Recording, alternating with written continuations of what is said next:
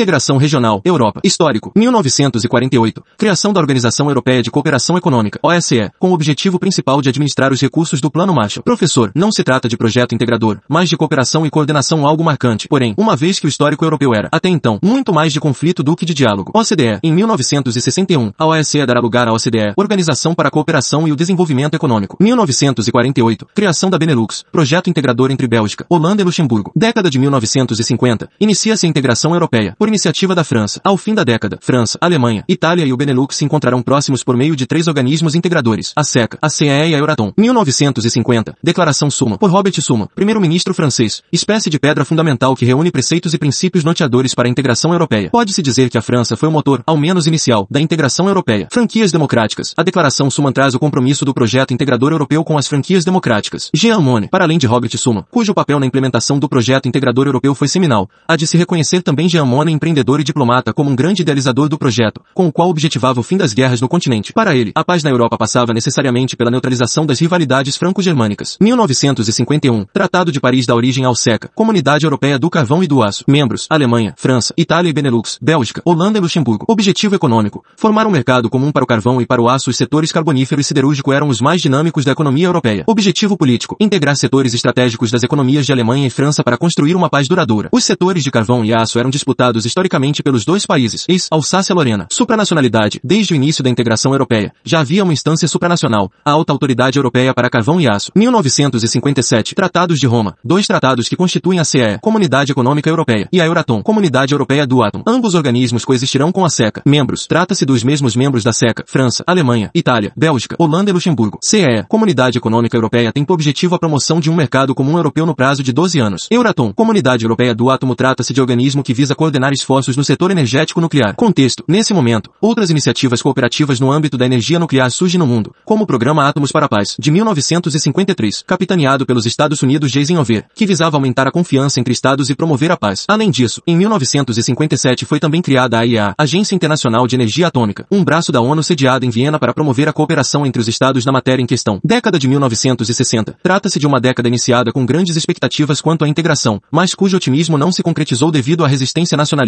francesa sob a presidência de Charles de Gaulle, de 1959 a 1969. O desafio francês. A estagnação do projeto integrador quando se pensa a partir do binômio aprofundamento-ampliação. De Gaulle, o presidente retirou a França do comando militar da OTAN, para onde só voltará com Nicolas Sarkozy, por não querer ver o país subordinado aos Estados Unidos. Além disso, temia que a integração europeia em bases supranacionais faria seu país perder, ao longo do tempo, sua independência soberana. Proposta de autofinanciamento. Por esse motivo, de Gaulle veta novas iniciativas de aprofundamento da integração ao longo da década, como a proposta que previa autonomia financeira e autofinanciamento para as comunidades, ou seja, não mais precisariam depender necessariamente da contribuição dos membros. Proposta de mudança no sistema de votação. Queria-se mudar o sistema de votação, de um sistema de consenso para um sistema de maioria qualificada. VMQ. Vetos à entrada da Grã-Bretanha. A França de Gaulle veta, por duas vezes, a entrada da Grã-Bretanha às comunidades europeias, por entender que sua adesão traria forte poder de influência dos norte-americanos para os rumos da integração europeia. Antônio Carlos Lessa, em A Construção da Europa, diz que a década de 1960 é o período mais decepcionante da integração europeia. Trata-se da única década, desde o início do processo de integração, em que não há adesão de novos membros nem aprofundamento normativo e institucional. 1965. Tratado de Bruxelas. Tratado dá uma base institucional comum às três comunidades europeias. Tratado unificador. 1969. Com a renúncia de de Gaulle, a França será presidida, em sequência, por dois presidentes euroentusiastas, Georges Pompidou e Valéry Giscard d'Estaing. Década de 1970. Trata-se de década de poucos avanços, mas, ainda assim, mais positiva do que a década de 1960. Mesmo com presidentes franceses apoiadores do aprofundamento do projeto integrador em bases supranacionais, o enfrentamento das crises econômicas em bases nacionais desacelera o processo. Mesmo sem haver aprofundamento da integração, a sua ampliação, euroesclerose e europessimismo, crise econômica composta por quadro de estagflação e desemprego estrutural, euroesclerose leva ao europessimismo, isto é, a noção de que o projeto integrador europeu não contribuiria para a superação da crise econômica. Estados passam a adotar medidas protecionistas, o que se torna um óbice para o projeto integrador europeu. Alemanha e França, os paimastés da integração europeia, têm papel fulcral no enfrentamento da crise, assumindo o papel de liderança e seus ônus, impedindo, assim, que o projeto integrador ruísse. 1973, primeiro alargamento, entrada de Reino Unido, Irlanda e Dinamarca, totalizando nove membros. 1979, começam as eleições diretas para o Parlamento Europeu. Década de 1980, década de relançamento do projeto integrador europeu, com aprofundamento e ampliação do bloco, com entrada de Grécia, Portugal e Espanha após a redemocratização desses países. 1981, entrada da Grécia. 1986, entrada de Portugal e Espanha, totalizando 12 membros. Desenvolvimento econômico. Os fundos de convergência têm papel central no desenvolvimento econômico dos países recém-entrados no bloco, como Irlanda, Grécia, Portugal e Espanha. 1987, Turquia faz pedido oficial para ingressar no bloco. Pedido só será protocolado em 2005, e Áustria quase o vetou. 1987, Ato Único Europeu. Trata-se de tratado extremamente marcante, que simbolizará um relançamento da integração. Reúne, em um só texto, os preceitos integradores europeus. Resgata objetivos ainda não alcançados, como o da CE, de se chegar a um mercado comum no prazo de 12 anos, o que se deveria ter alcançado, em tese, em 1969. Define que se deveria chegar a um mercado comum europeu até 1992, ou seja, em cinco anos. O Ato Único Europeu aventa a possibilidade de se criar uma moeda comum para o bloco. Pincela a possibilidade de uma política comum europeia de segurança e defesa. Década de 1990. Década de muito dinamismo e avanço para a integração europeia, só encontrando paralelo com a década de 1950. A criação da União Europeia em 1992 e a adesão de Suécia, Finlândia e Áustria em 1995. 1992. Tratado de Maastricht. Cria-se a União Europeia, com 12 membros fundadores. Paralela. A União Europeia é uma organização paralela às comunidades europeias, não as substituindo. Sem personalidade, a União Europeia nasce sem personalidade jurídica, isto é, sem a capacidade de contrair direitos e obrigações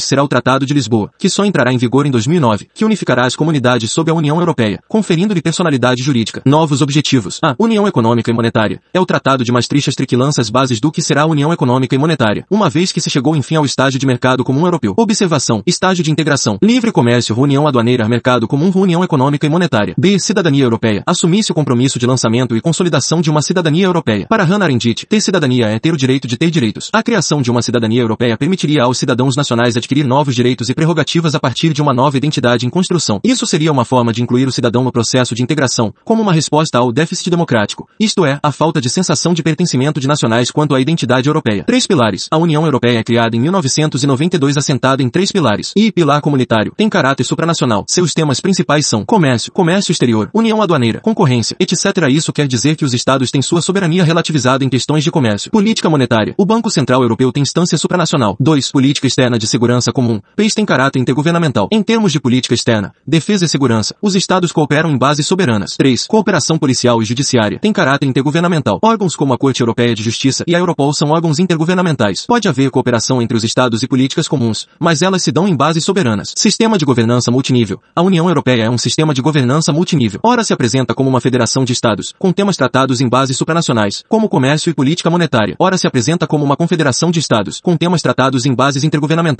como política externa, defesa, segurança, polícia e justiça. Eis, na OMC, por exemplo, apesar de todos os estados da União Europeia terem cadeiras, o voto pertence à cadeira da União Europeia nesse caso. Os estados não têm soberania. Na ONU, em contraste, mais especificamente no CSNU, quando trata de política externa, defesa e segurança, os estados têm voto próprio exercendo, assim, sua soberania resguardada. 1995, entrada de Suécia, Finlândia e Áustria totalizando 15 membros. Três ausências importantes. Islândia, Noruega e Suíça. Suíça, país tem um dos maiores mercados financeiros do mundo, e temia que esse setor-chave de sua economia pudesse ser abalado caso integrasse o bloco. Noruega, o país tem no setor pesqueiro uma parte importante de sua atividade econômica, e via a integração no bloco como possivelmente deletéria a essa atividade, uma vez que o comércio é um dos pontos englobados no pilar comunitário da União Europeia. 1997, Tratado de Amsterdã. Tratado incorpora o Acordo Schengen às normas comunitárias. A incorporação do acordo visava fortalecer a dimensão social da integração europeia. Acordo Schengen. Trata-se de acordo firmado em 1985, fora do acabouço jurídico normativo das comunidades europeias. Ele estabelecia a livre circulação de pessoas, eliminando o controle fronteiriço. Adesão discricionária. O acordo tem seu processo de adesão em bases discricionárias, o que significa dizer que os membros da União Europeia deveriam aderir a ele individualmente, podendo recusá-lo, caso assim decidissem. Esse foi o caso do Reino Unido e da Irlanda, sob o argumento de que, por se tratarem de países insulares, a livre circulação de pessoas seria mais problemática. Islândia, Noruega e Suíça, não membros da União Europeia, participam do Acordo Schengen. Novos membros, novos membros da União Europeia, como Chipre e Croácia, não participam do Acordo Schengen. Romênia e Bulgária ainda não completaram adesão ao acordo. 1997, Pacto de Estabilidade, definia metas macroeconômicas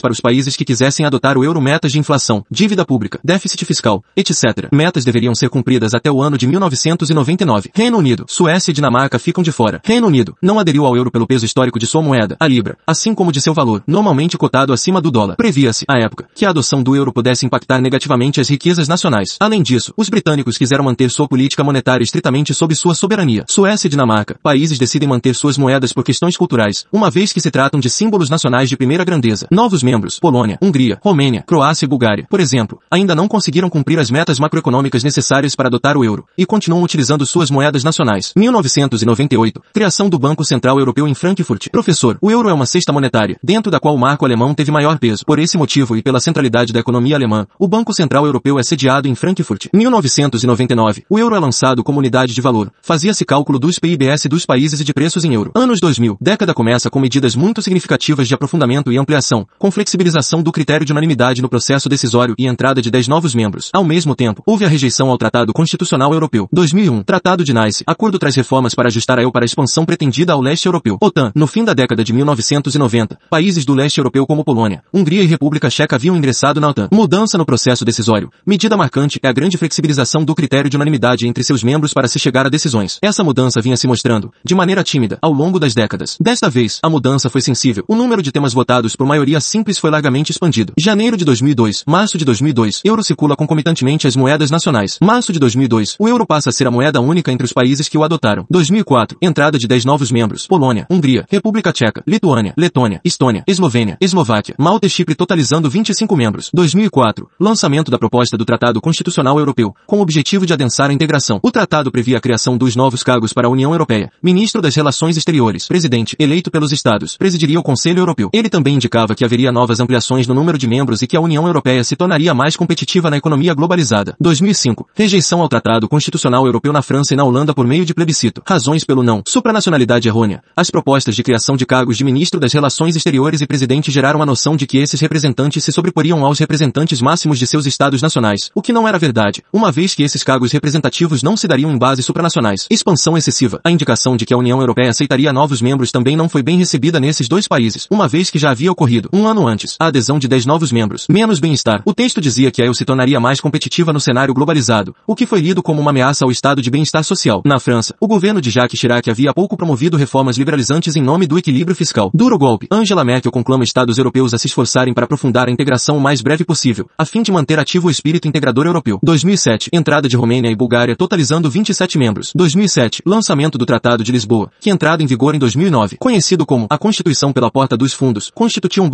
Com nome negociações mais discretas. O tratado trazia propostas quase idênticas ao Tratado Constitucional Europeu. O tratado foi negociado como sendo um tratado reformador, e não um tratado inovador. Dessa forma, não foi necessário que ele passasse pelo crivo de plebiscitos nacionais, tendo sido aprovado apenas pelos parlamentos nacionais. A Irlanda, por exigência de sua Constituição, fez plebiscito em 2008, com vitória do não. Os processos de ratificação continuaram, e em 2009, 26 países já o haviam ratificado. Novo plebiscito foi efetuado na Irlanda, com vitória do sim. Conteúdo. Unificam-se as comunidades sob a bandeira da União Europeia, com exceção da Euratom. É conferida à União Europeia personalidade jurídica. Eliminação dos pilares da União Europeia instituição das competências da União Europeia. 1. Um, competência exclusiva. Diz respeito aos temas que cabem à União Europeia, ou seja, que se assentam em bases supranacionais. Ex, comércio, política monetária. 2. Competência partilhada. Diz respeito aos temas cuja competência pertence aos Estados, mas cujas responsabilidades podem ser partilhadas com a União Europeia quando julgarem que esta última está mais habilitada para tratar das questões is, agricultura, comunicações, transportes, energia, meio ambiente. 3. Competência de apoio. Diz respeito a temas cuja competência cabe apenas aos Estados, não podendo eles compartilhá-la com a UE. Esta última pode apenas dar apoio financeiro ou técnico, por exemplo nessas questões, cabendo aos Estados legislar sobre tais temas. Is, educação, cultura, indústria, tentativa de diminuição do déficit democrático, mudança no processo decisório. Identifica-se a legitimidade do processo integrador não como vindo apenas dos Estados, mas também de seus cidadãos. Criação da iniciativa popular por meio da reunião de um milhão de assinaturas advindas de um número representativo de Estados. Mudança. Até então, a iniciativa legislativa era tão somente da Comissão Europeia, enquanto o Parlamento Europeu representa a população e o Conselho da União Europeia representa os Estados-membros. A Comissão Europeia representa a própria integração. A Comissão Europeia também é o órgão executivo máximo do bloco. Reforço do papel do Parlamento Europeu. 40 novos temas passam a ser votados por codecisão, ou seja, aquelas decisões que precisam passar pelo crivo não apenas do Conselho da União Europeia, composto por ministros de Estado dos membros, a depender do tema, mas também do Parlamento Europeu, cujos 705 membros são eleitos diretamente pelo povo, em proporção à população dos países. Maioria qualificada. Os 40 novos temas têm votações por maioria qualificada, reduzindo ainda mais o critério de unanimidade. Eliminação do voto ponderado. Até então, no Conselho de União Europeia, os Estados tinham um número de votos proporcional às suas populações. Reforço do processo de dupla maioria. Para que uma decisão seja aprovada por maioria qualificada no Conselho da União Europeia, faz-se necessária a aprovação por mais de 55% dos membros, e que correspondam a mais de 65% da população total da UE. Eis, ou seja, mesmo que a maior parte dos membros da UE votem a favor alcançando assim 55% de seus membros, mas os estados mais populosos votem contra como Alemanha, França, Itália, Polônia e Espanha, por exemplo, a decisão não será alcançada, uma vez que não se chegará a 65%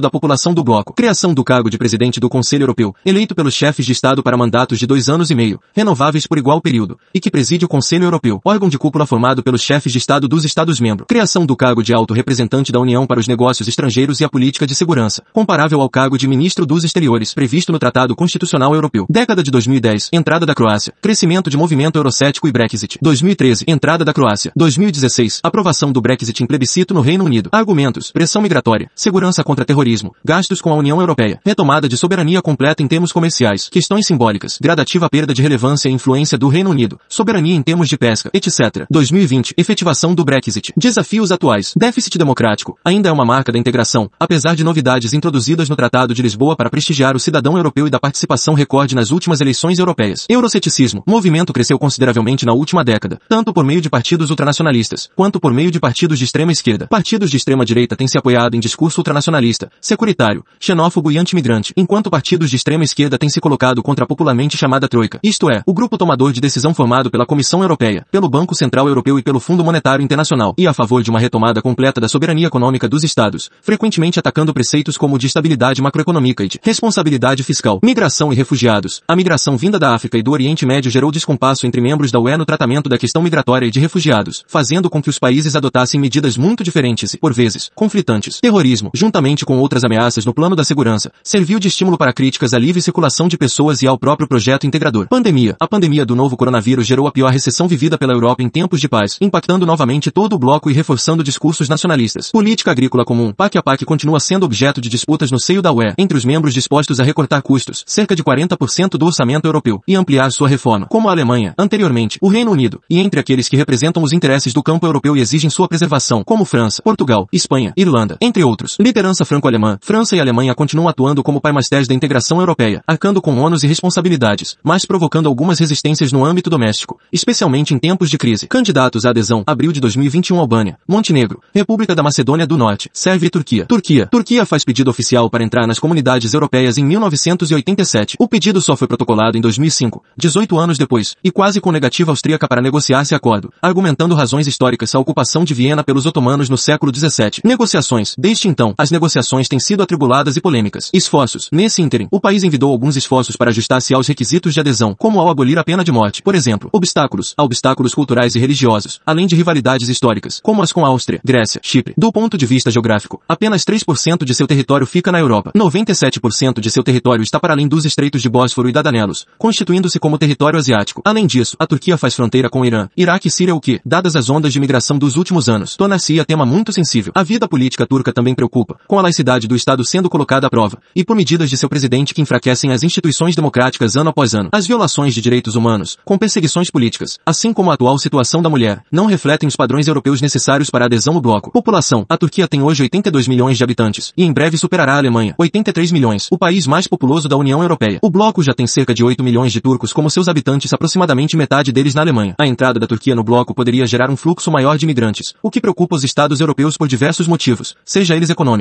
como emprego, seja eles culturais, como práticas advindas da religião islâmica que seriam contraditórias com a atual cultura europeia. Além disso, o critério populacional sempre foi o critério definido pela União Europeia para a repartição orçamentária, e o PIB o critério para definir a contribuição com o orçamento europeu. Caso a Turquia fosse aceita, ela contribuiria menos do que os maiores PIBs europeus, Alemanha, França, Itália e Espanha, e receberia uma das maiores porções, quiçá maior. Por fim, o número de eurodeputados também é definido a partir da população. Estrutura institucional. Há sete principais órgãos tomadores de decisão na União Europeia, e que não se confundem com seus órgãos consultivos, advisory bodies, e suas agências. 1. Um, Comissão Europeia. É o órgão executivo máximo da União Europeia. Também é aquele que detém iniciativa legislativa, para além da possibilidade da iniciativa popular. Seu presidente é votado pelo Parlamento Europeu após indicação do Conselho Europeu, e sem mandato é de cinco anos. Atual presidente. A atual presidente é a alemã Ursula von der Leyen, da CDU. 2. Conselho Europeu. É um órgão de cúpula, colegiate body, formado pelos chefes de Estado e de governo dos Estados-membros, assim como do presidente do Conselho Europeu, eleito diretamente pelo povo, e do presidente da Comissão Europeia. Atual presidente, Charles Michel, ex-primeiro-ministro belga. 3. Conselho da União Europeia, normalmente referido como Conselho, antigo Conselho de Ministros. É uma espécie de Câmara Alta do processo legislativo europeu, formado pelos ministros de Estado dos Estados-membros. Há 10 diferentes configurações do Conselho, a depender do tema a ser discutido. Uma vez que o Conselho é um órgão representativo dos Estados europeus, cada um deles assume sua presidência pro tempore, de seis em seis anos. O Conselho também tem um secretário-geral, dinamarquês Jeppe Trenham Mikkelsen, e um alto representante da União para os negócios estrangeiros e a política de segurança, espanhol Josep Borrell. 4. Parlamento Europeu, órgão legislativo composto por 705 membros, representantes do povo europeu e eleitos diretamente por ele para mandatos de 5 anos. 5. Corte de Justiça da União Europeia. 6. Banco Central Europeu. 7. Tribunal de Contas Europeu. European Court of Auditors. Atenção, não confundir com o Conselho da Europa, este não mantendo relação com a União Europeia. Trata-se de outra organização internacional, criada em 1949, cuidando fundamentalmente da defesa de direitos humanos, do desenvolvimento democrático e da estabilidade político-social da Europa. Tem 47 membros, inclusive a Turquia e a Rússia. É dentro dele que estão a Convenção Europeia dos Direitos Humanos e o Tribunal Europeu dos Direitos Humanos. Sua Sua sede em Estrasburgo. Política Agrícola Comum. Plano Verde. Plano de combate à recessão do coronavírus. Aprovado. Quando o fundo de 750 bilhões de euros, dentre os quais 390 bilhões serão dados a fundo perdido, ou seja, em forma de doação, para não aumentar a dívida pública dos estados. Os outros 360 bilhões de euros estarão disponíveis aos estados em forma de empréstimo. Comunitarização da dívida. Foi a primeira vez que a União Europeia foi a mercado levantar recursos por meio de emissão de títulos de dívida. Resistência dos quatro frugais. Holanda, Áustria, Suécia e Dinamarca resistiram quanto à comunitarização da dívida e quanto ao montante destinado ao fundo perdido, defendendo que quantias fossem repassadas apenas sob forma de empréstimo. Outras instituições. Organização para a Cooperação e a Segurança na Europa. OSCE criada em 1973. Trata-se de uma organização intergovernamental sem personalidade jurídica cujo objetivo é manter a paz e a segurança na Europa. É formada por 57 países da Europa, incluindo a Rússia, da Ásia Central e da América do Norte. Mandatos. A OSCE lida com temas como democracia, direitos humanos, liberdade de imprensa, combate ao terrorismo, justiça eleitoral, controle de armas, meio ambiente, etc. Resoluções. As resoluções aprovadas durante as conferências anuais da Assembleia Parlamentar são por consenso e não são vinculantes. Elas são transmitidas aos parlamentos nacionais para que sejam discutidas. Cooperação. A OSCE mantém programas de cooperação na área de segurança internacional com a OTAN, as Nações Unidas e a União Europeia.